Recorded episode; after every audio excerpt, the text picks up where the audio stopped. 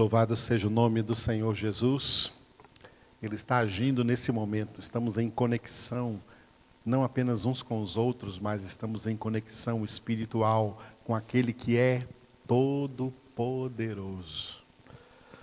E o seu espírito está sendo derramado nesse momento, nesse momento em que essa ministração está sendo realizada, você pode ser batizado pelo Espírito Santo, alcançado pelo Espírito Santo agora aí na sua vida. Jesus é quem batiza com o Espírito Santo. Receba o Espírito Santo de Deus agora aí, enchendo a sua vida, enchendo o seu corpo, fazendo do seu corpo o templo vivo, o santuário vivo do Espírito Santo de Deus, fazendo de você morada de Deus edificação de Deus no Espírito Santo. O Espírito de Deus é quem está nos movendo, o Espírito Santo de Deus é quem está no, que está agindo em nós, em cada um de nós e através de nós. Continuemos sendo guiados pelo Espírito de Deus em toda a verdade, em toda a palavra de Deus. Nós Estamos meditando no livro dos Atos dos Apóstolos, no capítulo de número 7, a importantíssima pregação do diácono Estevão, na qual ele fez uma sumarização do Antigo Testamento, mostrando como tudo no Antigo Testamento, cada personagem, cada evento, cada história, cada elemento apontava para Jesus.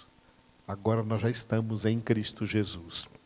Jesus já veio. A pregação de Estevão é uma fonte, é um meio, é um instrumento que nos ajuda a interpretar o Antigo Testamento à luz do Novo Testamento e entendermos o significado dessas palavras.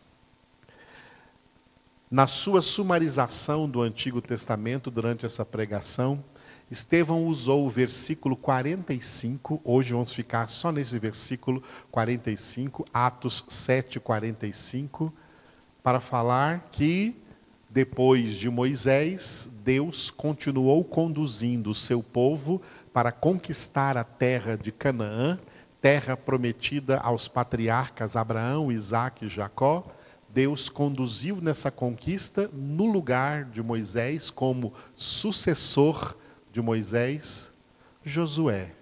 Josué foi um servo, um servo de Moisés, que esteve muito próximo dele, como um discípulo muito próximo do seu mestre, e ele acompanhou Moisés desde a saída do Egito, desde que o povo saiu do Egito.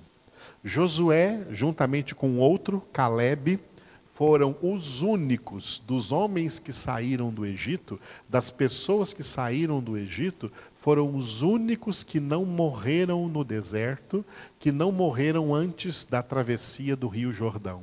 Foram os únicos que atravessaram o Rio Jordão a pé enxuto, como haviam também atravessado o Mar Vermelho a pé enxuto. De todas as pessoas que saíram do Egito, incluindo a elas o próprio Moisés, Moisés, Arão, o irmão dele, Miriam, irmã deles, todos morreram sem atravessar o Rio Jordão.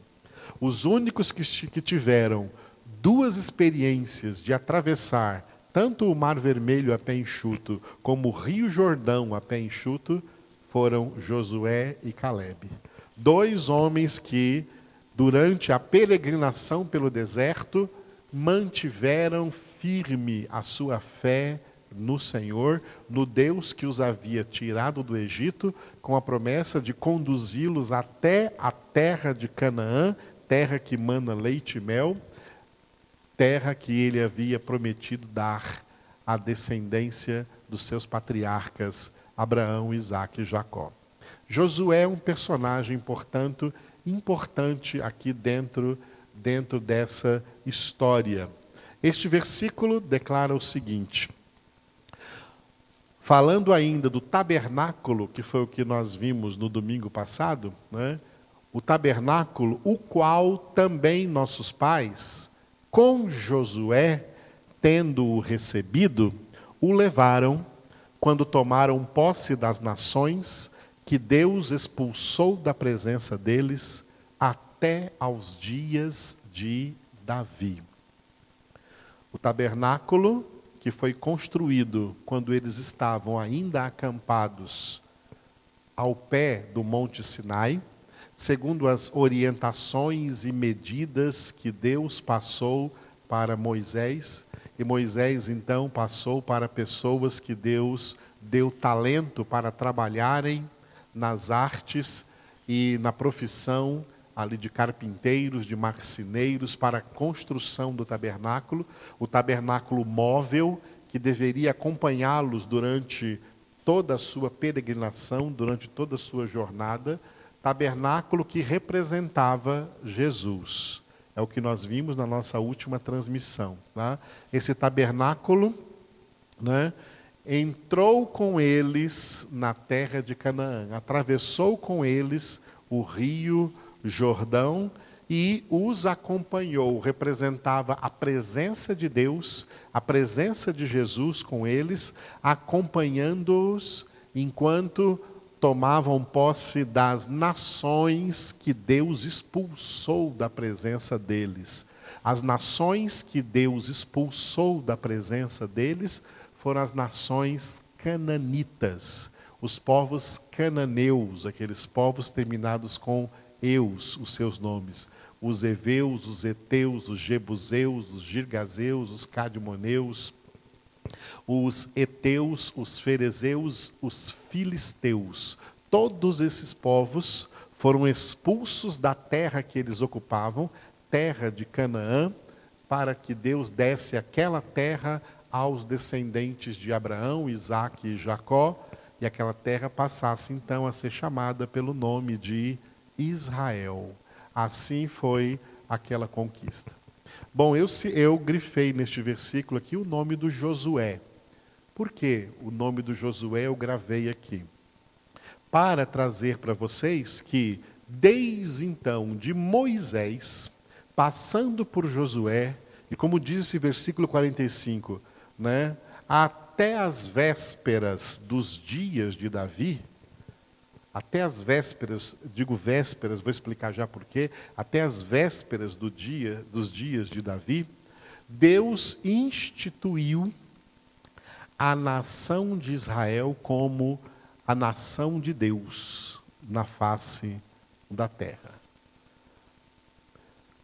Deus tinha vários propósitos ao estabelecer a nação de Israel que eu já venho explicando para vocês aqui dentro do livro dos Atos dos Apóstolos, esses propósitos que Deus tinha com a nação de Israel. Uma nação que não surgiu de maneira natural, como as outras nações. Uma nação que surgiu mediante a ação direta de Deus, começando por retirar o seu principal patriarca, Abraão, lá do Ur dos Caldeus, lá do Golfo Pérsico, e dizendo para ele: Abraão, sai da tua terra, da tua parentela e da casa do teu pai e vai para a terra que eu te mostrarei.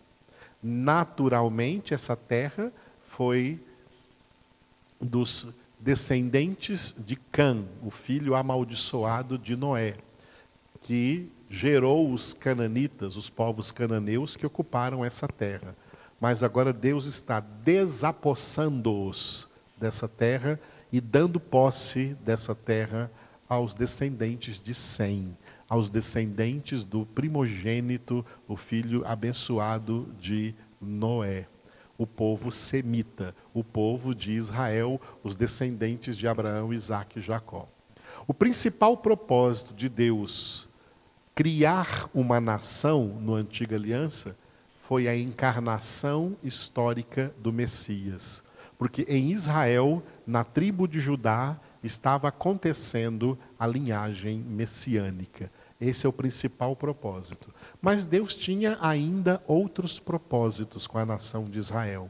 Um desses outros propósitos é que a nação de Israel testemunhasse ao mundo como é abençoada a nação cujo Deus é o Senhor. Portanto, o estilo de governo dessa nação deveria ser completamente distinto, completamente diferente dos estilos de governo das demais nações, das demais nações da terra. Por isso que eu quero aproveitar este texto aqui para dentro desse texto explicar aos irmãos, mostrar para os irmãos como era no Antigo Testamento o governo teocrático de Deus, o governo teocrático da antiga aliança. Então eu preparei aí dois slides, um slide sobre o governo teocrático da antiga aliança, que é o que você vai ver primeiro, e depois o governo teocrático da nova aliança, que é o tempo em que nós vivemos. Quando eu falo de governo teocrático, eu estou me referindo exatamente ao reino de Deus. O reino de Deus, ele é estabelecido de maneira concreta, de maneira espiritual na vida dos filhos de Deus com a vinda de Jesus. Por isso eu vou explicar isso melhor no, no próximo slide, no governo teocrático da nova aliança. Esse reino, a vinda desse reino, foi preparado pelo governo teocrático da antiga aliança, que foi o governo que Deus estabeleceu sobre a nação de Israel para ser um governo diferente de todas as demais nações, de todas as demais nações da terra. Então, essa aqui que você tem aí nesse slide é a estrutura desse governo teocrático de Deus, teocrático, teocrático já é de Deus, né? Governo de Deus, teocracia é governo de Deus.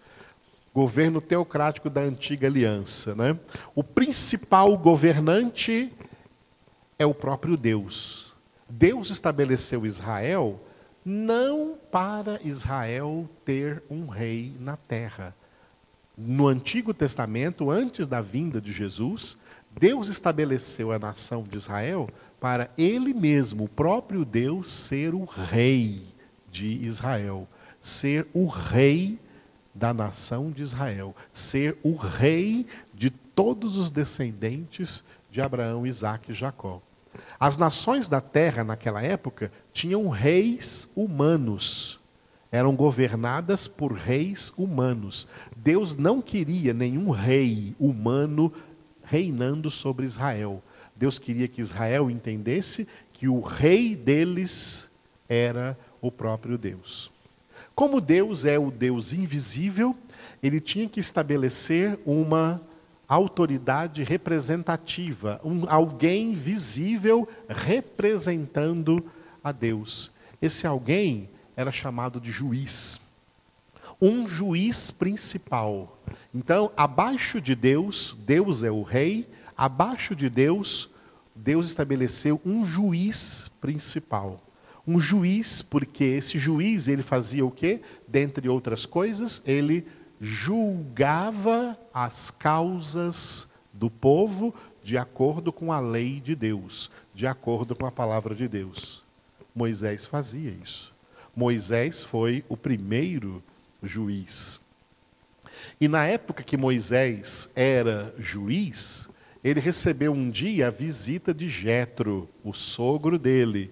E Jetro viu que o trabalho de Moisés era muito exaustivo, porque o povo era muito numeroso e Moisés ficava ali o dia inteiro com aquele povo numa fila imensa para Moisés sozinho julgar as causas do povo. Então, com sabedoria inspirada por Deus, Jetro aconselhou seu sogro Moisés a dividir essa responsabilidade, a eleger juízes auxiliares, juízes que o auxiliarem, que, que auxiliassem, que julgassem as causas mais fáceis e Moisés ficaria julgando apenas as causas mais difíceis. Então, abaixo desse juiz principal, que o primeiro foi Moisés, abaixo havia um, um conselho de juízes auxiliares, e trabalhando juntamente com esses juízes auxiliares, a tribo de Levi, a tribo sacerdotal, os sacerdotes, que também tinham, além além do ministério de fazer a celebração cultual no tabernáculo, como nós vimos na nossa última transmissão, eles também tinham o dever de pregar para o povo a palavra de Deus, ensinar para o povo a Torá, ensinar para o povo a lei de Deus, para que o julgamento depois ficasse mais fácil, porque todos os julgamentos das causas desse povo seria de acordo com essa palavra, seria de acordo com essa lei. Portanto, abaixo desse juiz principal, tinha juízes auxiliares e os sacerdotes. E abaixo deles, então, toda a nação de Israel, mas não somente descendentes de Abraão, segundo a carne, pessoas que eram parentes consanguíneos deles, mas que também poderiam ser aceitos na comunidade de Israel e se tornar se tornar, digamos assim, israelenses não de sangue, mas espiritualmente, pela fé em Deus, pela conversão a Deus, aqueles que ficaram conhecidos como prosélitos. Então, por isso eu coloquei aí Israel e prosélitos. Israel, todo o povo que era descendente das tribos de Israel. E prosélitos, pessoas de outras nações que não eram descendentes de Abraão, Isaac, Jacó, mas que vendo como é abençoada a nação cujo Deus é o Senhor, eles também renunciaram seus deuses para crer nesse Deus Todo-Poderoso. Seria gentios que se convertiam ao Deus de Abraão, Isaac e Jacó, e eram, portanto, circuncidados e faziam, faziam então parte da nação de Israel, participariam dos cultos juntamente com eles, porque agora eles não, não servem mais a outros deuses, servem ao mesmo Deus de Israel, ao Senhor Jeová, ao Jeová que é o Deus de Abraão, Isaque e Jacó. Então, Israel e prosélitos Israel e prosélitos seriam governados assim: em primeiro lugar, por Deus, a Deus é o seu rei,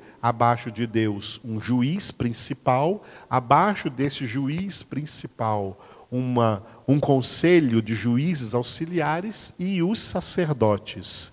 E assim, Israel e os prosélitos em Israel seriam governados neste governo teocrático da antiga aliança.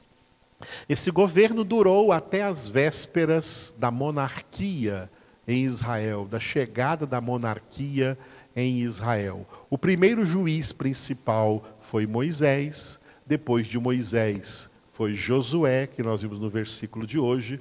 Depois de Josué, basta você ler ali o livro dos juízes, e ali tem a lista de todos os juízes que vieram depois de Josué. E o último juiz foi Samuel. Samuel foi o último juiz principal que o povo de Israel teve. Na época de Samuel, o povo promoveu um plebiscito espontâneo e pressionaram Samuel, se reuniram ao redor de Samuel, que era o seu juiz principal, e disseram para Samuel: Nós não queremos mais esse estilo de governo, nós queremos o mesmo estilo de governo que as outras nações da terra também têm. Nós queremos um rei humano aqui conosco não queremos que Deus seja o nosso rei, queremos um rei humano aqui conosco, que, que lute as nossas guerras, que trave as nossas batalhas, que nos defenda. Nós queremos um rei como as demais nações têm um rei. O próprio povo de Deus distorceu o propósito de Deus. O propósito de Deus é que o povo de Deus fosse testemunha de Deus às outras nações e as outras nações quisessem então ser como eles. E aconteceu exatamente o contrário. Ao invés das outras nações quererem ser como Israel, Israel desviando-se de Deus e se tornando infiel a Deus, não dando testemunho de Deus, foi quem quis ser como as demais nações da terra, quis imitar as outras nações da terra. Quanta gente chamada crente aí que está só querendo imitar o mundo, são invejosos do mundo, acha que os mundanos estão em melhor situação, acha que o mundo é mais alegre, o mundo é melhor do que o reino de Deus. Isso aconteceu com Israel. Samuel se entristeceu quando o povo disse aquilo, e a resposta de Deus veio para Samuel: Samuel, não fique triste. Não é a ti que eles rejeitam, é a mim. Concede-lhes um rei. A partir de então, o governo teocrático da antiga aliança mudou e se transformou num governo monárquico. Israel passou a ter um rei. E esse reino foi um reino difícil, foi um reino conturbado. Os três primeiros reis reinaram sobre toda a nação: Saul, Davi e Salomão. Depois de Salomão, o reino foi dividido. A nação foi dividida em duas partes. A parte do norte permaneceu com o nome de Israel, e a parte do sul ficou com o nome da maior tribo do sul, Judá, e passou então Israel a ter dois reis, nação a ter dois reis, o rei do norte e o rei do sul. E como está escrito na própria palavra, como Jesus disse, um reino dividido não pode subsistir.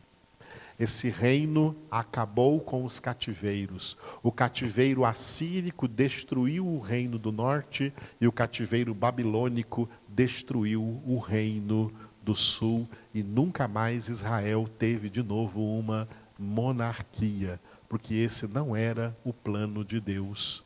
O plano de Deus para eles. O plano de Deus é que Deus mesmo era o seu rei, até até que Deus enviasse aquele que ele mesmo iria eleger como rei definitivo, o seu filho Jesus, que é Rei dos Reis e Senhor dos Senhores. Mas quando Jesus veio, Israel não o aceitou, Israel o rejeitou, Israel o desprezou.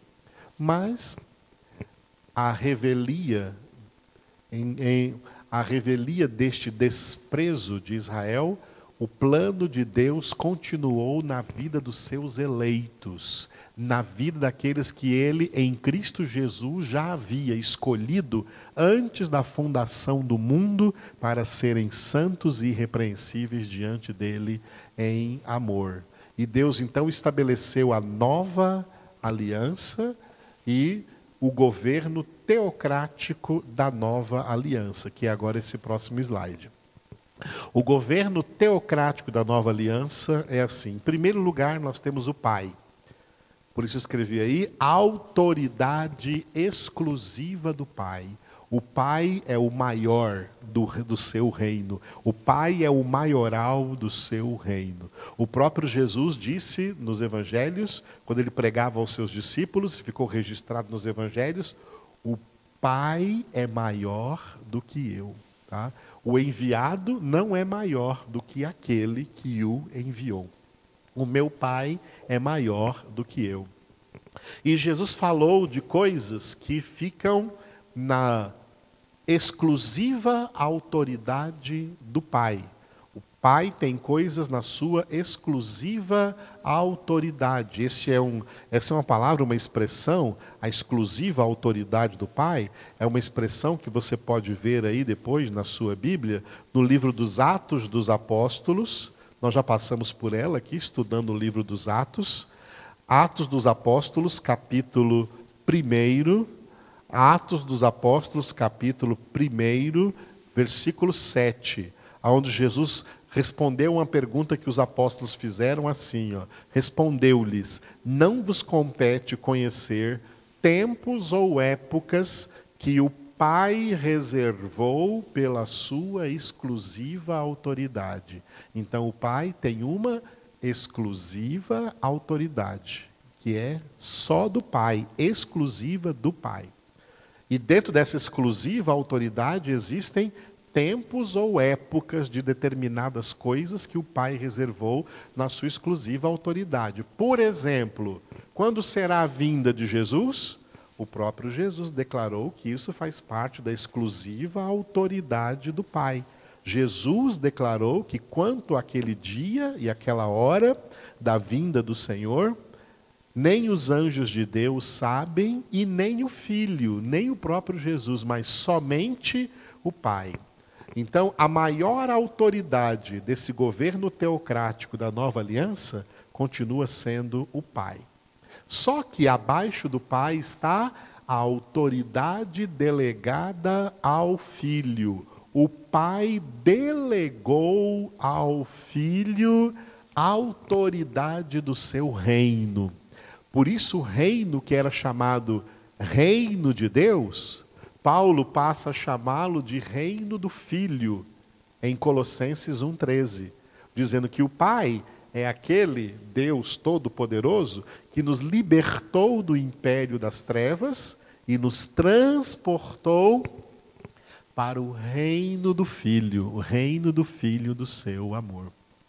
Filho que passa a ser chamado, no contexto da Escritura, e um capítulo especial para isso é o capítulo 19, de Apocalipse, Jesus passa a ser chamado de Rei dos Reis e Senhor dos Senhores. Já a partir do primeiro momento da sua ressurreição, depois de ressuscitado, na sua primeira aparição aos apóstolos, segundo Mateus, Mateus capítulo 28, versículo 18, Jesus declarou para os apóstolos assim, ó, Toda autoridade me foi dada no céu e na terra. Jesus recebeu do Pai a autoridade para ser Rei dos Reis e Senhor dos Senhores, para ser o Rei no seu reino, para ser o Rei no seu governo teocrático da nova aliança. O Pai continua acima de Jesus. Ele delegou a Jesus a autoridade. E Jesus estabeleceu o ministério pastoral. O ministério pastoral representa os ministros de Deus que são responsáveis de ministrar a palavra de Deus ao povo de Deus da nova aliança. O povo de Deus na nova aliança é chamado de igreja. Igreja é o rebanho de Deus, é o povo de Deus na nova aliança. Esse povo não está sozinho na terra, em primeiro lugar, porque Jesus disse: Estou convosco todos os dias até a consumação do século. Em segundo lugar, porque Jesus instituiu o ministério pastoral, aqueles que devem cuidar dessas pessoas deste rebanho chamado igreja. A palavra igreja vem da palavra grega, desculpe, da palavra latina, do latim rebanho, tá? Rebanho. Do grego é eclesia, mas eclesia significa reunião ou congregação, chamados para fora do mundo para se reunir diante de Deus, a congregação, o povo de Deus o povo de Deus é o povo governado por Deus neste governo teocrático da nova aliança, que se chama também Reino de Deus. O reino de Deus, a máxima autoridade ao Pai, o Pai delegou a autoridade ao Filho, o Filho instituiu o ministério pastoral. Apóstolos são pastores, bispos são pastores, presbíteros são pastores. São pessoas chamadas por Deus, preparadas por Deus para conduzirem o rebanho de Deus, conduzirem as ovelhas de Deus às verdadeiras pastagens, aos pastos verdejantes da palavra de Deus. Por isso, acerca do ministério pastoral, Pedro escreveu você pode acompanhar comigo aí em 1 Pedro, primeira carta de Pedro, capítulo de número 5, versículos de 1 a 4. Capítulo 5, 1 Pedro, 1 Pedro 5, de 1 a 4. aonde Pedro chama presbíteros de pastores, ordena presbíteros pastorearem o rebanho de Deus, e o próprio Pedro, sendo um legítimo apóstolo de Jesus Cristo, também se identifica como presbítero, também se identifica como pastor. Esse é um texto do Novo Testamento que comprova que presbítero e pastor é a mesma coisa. Presbítero é pastor, pastor é presbítero. As denominações que surgiram por aí, muitas depois então da Reforma Protestante, muitas denominações diferenciaram pessoas, ministros, de presbíteros, de pastores. Para muitas denominações, presbítero é uma coisa, pastor é outra coisa. Mas para o Novo Testamento, no Novo Testamento, essa diferença não existe. Presbítero é pastor e é ordenado a pastorear o rebanho de Deus. Então vamos deixar a palavra de Deus falar por si só. Acompanhe comigo essa leitura. 1 Pedro 5, de 1 a 4. Rogo, pois, aos presbíteros que há entre vós, eu, Pedro, presbítero como eles, e testemunha dos sofrimentos de Cristo, e ainda coparticipante da glória que há de ser revelada. Pastoreai o rebanho de Deus que há entre vós, não por constrangimento, mas espontaneamente, como Deus quer, nem por sorte da ganância, mas de boa vontade, nem como dominadores dos que vos foram confiados, antes tornando-vos modelos do rebanho. Ora, logo que o Supremo Pastor se manifestar, recebereis a imarcessível coroa da glória. Eu não vou explicar passo a passo aqui, que é muito importante, um dia teremos essa oportunidade. Mas o texto está claro de que o ministério pastoral foi instituído para conduzir o rebanho de Deus à palavra, às escrituras. Pastorear o rebanho de Deus significa isso e que o ministério pastoral faz parte desse governo teocrático da nova aliança, a prova está aqui no versículo 3, onde diz que os pastores não devem agir como dominadores, olha só, dos que vos foram confiados.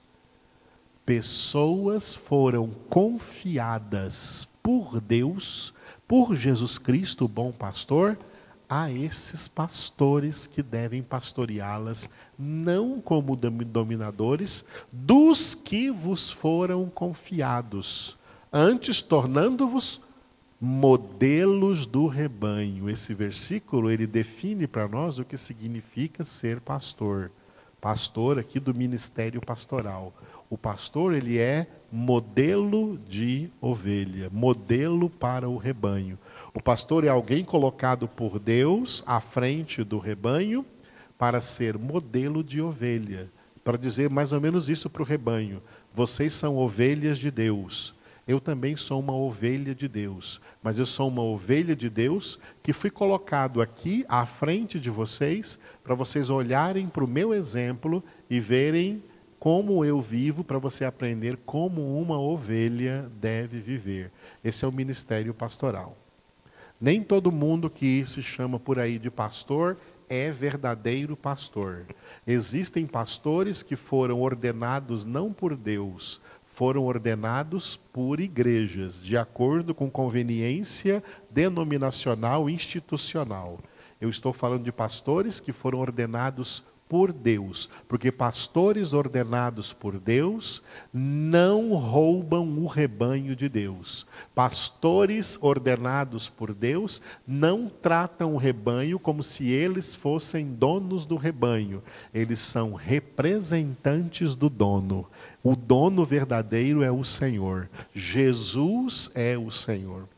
O pastor não é o pastor que dá a vida pelas suas ovelhas. O único pastor que deu a vida pelas suas ovelhas foi Jesus. Porque a vida de Jesus resgata essas ovelhas. A vida do pastor não resgata ninguém. o sangue do pastor não tem poder. O sangue de Jesus é que tem poder. Jesus Cristo é, que, é o pastor que deu a vida pelas suas ovelhas. E instituiu pastores que também são ovelhas para ministrarem a palavra dele, ensinarem a palavra dele a essas, a essas ovelhas, conduzirem as ovelhas às verdes pastagens e obedecer aquela ordem de Mateus 28, 19 e 20. Fazer discípulos ensinando a eles tudo que Jesus ordenou aqui na sua palavra, no seu evangelho. Pastores verdadeiros não fazem ovelhas para si mesmos. Esses são mercenários. Pastores verdadeiros fazem ovelhas e discípulos de Jesus, para Jesus. Eles são servos de Jesus. Eles não são os máximos governadores aqui desse governo teocrático. Eles são ministros ordenados pelo Senhor que é Rei dos Reis e Senhor dos Senhores, que é o dono da igreja, que é o cabeça da igreja, que é o que manda na igreja, que é o dominador da igreja, é Jesus, e não nenhum pastor.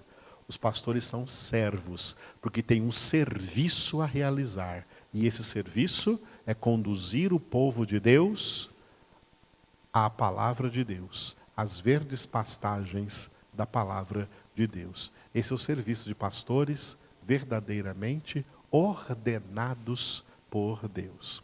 Esse é o governo teocrático no qual nós estamos agora. O governo teocrático que nós chamamos também de reino de Deus. O governo teocrático da, teocrático da nova aliança. O Pai é que tem a exclusiva autoridade, o Pai está acima de todos. O Pai delegou a Jesus toda a autoridade no seu reino. Jesus instituiu o ministério pastoral e os pastores, instituídos, ordenados pelo Senhor, devem então conduzir o rebanho de Deus que se chama igreja às pastagens da palavra de Deus, a sua verdade. Eu não vejo nenhuma complicação nisso, isso é tão simples. As complicações, elas vêm de heresias, de ensinamentos errados, de posturas erradas, de posturas que querem ser dominadoras sobre as pessoas, e isso aí não é de Jesus. Esses aí são chamados na Bíblia de nicolaítas, e o Senhor os odeia. Nicolaítas, que você vê em Apocalipse capítulo 2, são falsos pastores que querem dar uma de donos do rebanho e aproveitar, aproveitarem-se desses rebanhos como mercenários para lucrarem, mas em tempos de dificuldade eles fogem, não cuidam do rebanho e não pregam o evangelho, não conduzem o rebanho às verdes pastagens, ficam ensinando para o rebanho doutrinas estranhas, doutrinas de homens, e os rebanhos que eles formam prestam a Deus cultos vãos porque o próprio Deus declarou: Este povo só me honra com os lábios, mas o seu coração está longe de mim.